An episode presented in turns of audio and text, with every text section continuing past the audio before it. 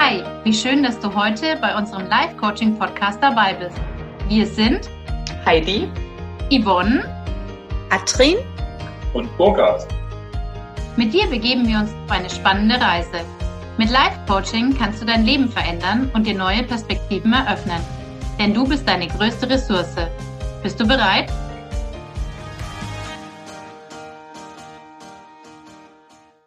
Hallo meine Lieben. Seit der letzten Folge sind einige Wochen vergangen.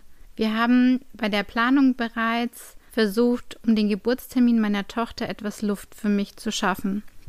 Heidi war der Meinung, dass ich die Folge für diesen Termin bereits vorproduziert hätte. Aber nein, das habe ich nicht. Ich konnte mich einfach nicht im Vorfeld für ein Thema entscheiden. Und die Zeit verging und verging. Und dann kam die Kleine zur Welt. Und ja, jetzt ähm, muss ich eine Folge veröffentlichen. Und das Thema ist jetzt ein völlig anderes geworden.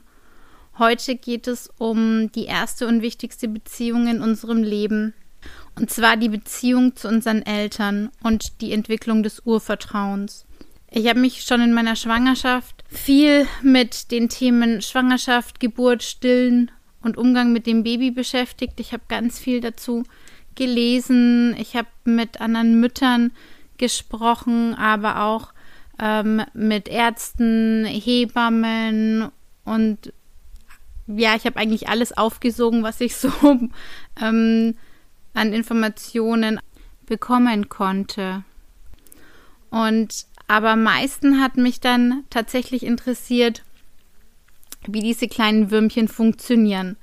Also was sie brauchen, wie sie die Umwelt wahrnehmen, wie das Gehirn funktioniert, also was nehmen sie wahr und wie nehmen sie es wahr. Und ähm, da habe ich ganz faszinierende Dinge erfahren. Äh, wusstet ihr zum Beispiel, dass man Säuglinge im ersten Lebensjahr überhaupt nicht verwöhnen kann? Sogar eine Krankenschwester hat zu mir gesagt, ja, passen Sie aber auf, dass Sie sie ja nicht zu so sehr verwöhnen, weil die Kleine halt in diesem ähm, Beistellbettchen nicht schlafen wollte. Ja, also auch die wusste es nicht. Es ist nämlich so, dass im ersten Lebensjahr gibt es nur die Grundbedürfnisse, die es zu stillen gibt. Also ähm, Hunger, Nähebedürfnis, dann Angst, ganz klar.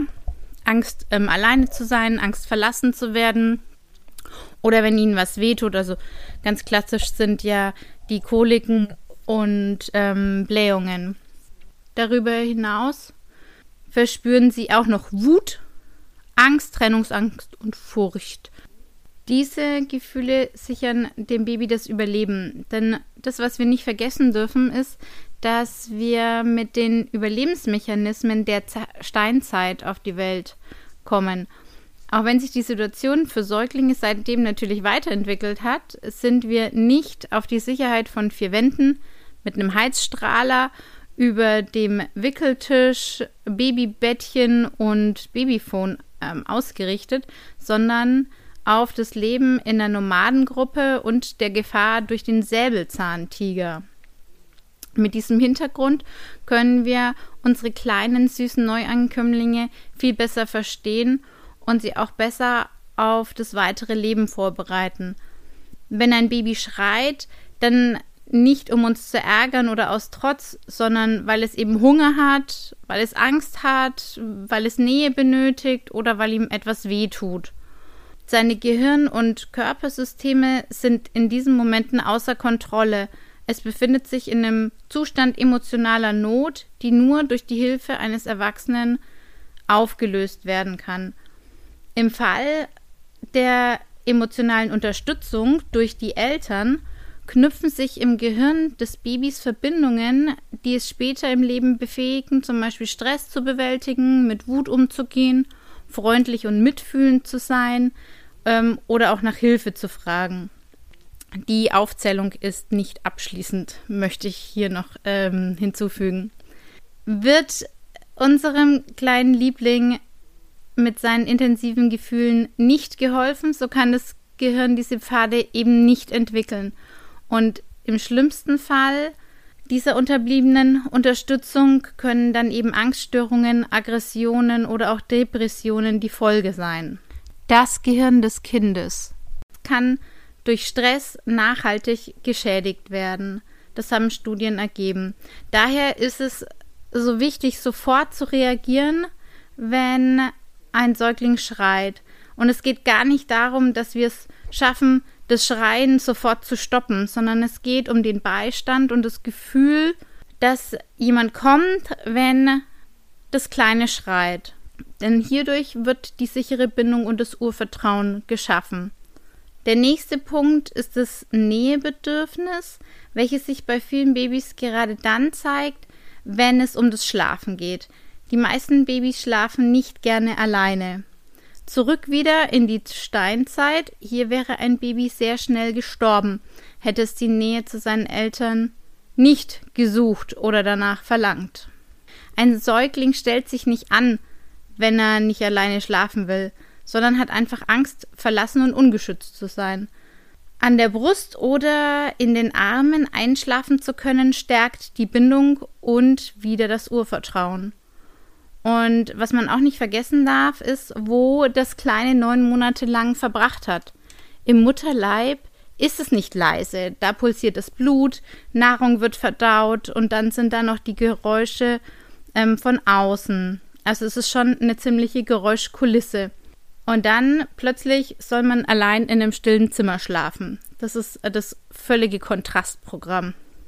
Ein weiterer Vorteil des Nicht-Alleine-Schlafens ist, dass alleine durch die Geräusche im elterlichen Schlafzimmer plötzlicher Kindstod unwahrscheinlicher wird, weil der Säugling nicht in einen so tiefen Schlaf fällt, durch die Geräusche eben, wie jetzt in einem stillen Zimmer. So, abschließend möchte ich noch kurz was zum Urvertrauen sagen, von dem hier ständig die Rede ist. Was ist dieses Urvertrauen? Urvertrauen entwickelt sich ab der Geburt in den ersten Lebensmonaten durch körperliche und emotional verlässliche und liebevolle Zuwendung der Eltern. Das schafft innere emotionale Sicherheit, Vertrauen zu haben in die Umgebung und zu den Kontakten mit anderen Menschen. Urvertrauen ermöglicht eine angstarme Auseinandersetzung mit der sozialen Umwelt, um das jetzt mal in eine Art Definition zu bringen. Es ist die Grundlage, Vertrauen in sich selbst zu entwickeln, also Selbstwertgefühl, aber auch die Liebesfähigkeit, also dieses Ich bin es wert, geliebt zu werden und aber auch zum Beispiel der Glaubenssatz, ich fühle mich geborgen. Ähm, dann auch noch Vertrauen in andere. Also ich vertraue dir wäre der Glaubenssatz dazu. Oder zum Beispiel auch, ich werde verstanden und angenommen. Und als letztes dann noch Vertrauen in die Welt. Hier wäre zum Beispiel ein Glaubenssatz, es lohnt sich zu leben. Kinder, die in dem Urvertrauen groß werden, entwickeln sich zu stabilen Persönlichkeiten, die mit Krisen grundsätzlich gut umgehen können und auch eine positive Lebenseinstellung haben. Hirnforscher haben beobachtet, wie gut die Nervenzellen im Gehirn verschaltet werden, ähm, wenn das Baby ganz viel Liebe erfährt. So, und wie kann man denn jetzt die Bindung zu dem Baby stärken? Hier kommt jetzt noch so eine kleine Liste was man alles äh, tun kann, um die Bindung und das Urvertrauen herzustellen und zu stärken. Also äh, auf Platz 1 ist ganz viel Nähe, Kontakt, Hautkontakt. Am besten nackte Haut. Nacktes Baby auf nacktem Oberkörper der Eltern. Dann intensiver Augenkontakt. Am besten noch mit Lächeln. Und ganz, ganz viel sprechen. Natürlich verstehen sie euch noch nicht, aber redet einfach ganz viel. Was auch schön ist, ist Vorsingen, gerade zum Beispiel beim, beim Wickeln oder kurz bevor man ins Bett geht. Massieren, also da werden wir wieder bei, bei Hautkontakt dann auch wirklich streicheln, kuscheln, drücken, schmusen. Dann im selben Zimmer schlafen, also im Beistellbettchen zum Beispiel Und was ganz wichtig ist, sofort auf das Baby reagieren, vor allem wenn es weint oder schreit. Für die Mütter, die stillen, ganz klar, da hat man ganz viel Kontakt, ja, das ist super. Aber auch ähm, beim Fläschchen geben kann man wunderschöne gemeinsame Rituale entwickeln. Dann etwas, was bei mir unter Quatsch machen fällt, ist das Baby fliegen lassen, im Kreis drehen, einfach spielerischer Umgang mit dem kleinen Neuankömmling. So, und warum das so wichtig ist, was ich euch jetzt hier über das Urvertrauen und die sichere Bindung erzählt habe, ist, dass man Urvertrauen, wenn es nicht erworben wurde, auch nicht wieder herstellen kann. Die gute Nachricht allerdings ist, dass ihr durch Coaching einiges an Vertrauen wiedergewinnen könnt. So könnt ihr lernen, euch selbst zu vertrauen, anderen zu vertrauen, Vertrauen zu haben in neue Kontakte und Beziehungen und auch Vertrauen in die Welt. Wenn da Bedarf besteht, meldet euch sehr gerne bei mir. Und dann war es das für diese Folge.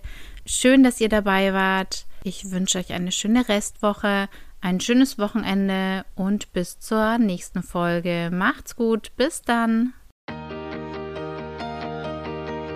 Schön, dass du heute dabei warst. Wenn dir die Folge gefallen hat, dann abonniere gleich den Kanal und verbinde dich mit uns auf Facebook oder Instagram unter @livecoaching.podcast und werde Teil unserer Community. Für mehr Reichweite sind die Bewertungen wichtig, jedoch nicht nur die Sterne, sondern gerne auch eine Rezension. Zu jeder Folge gibt es einen Post, unter dem du uns schreiben kannst, wie dir die Folge gefallen hat oder deine Fragen an uns. Über Likes und Herzchen freuen wir uns natürlich auch. Bis zum nächsten Mal. Liebe Grüße zu dir. Heidi, Yvonne, Katrin und Burkhard.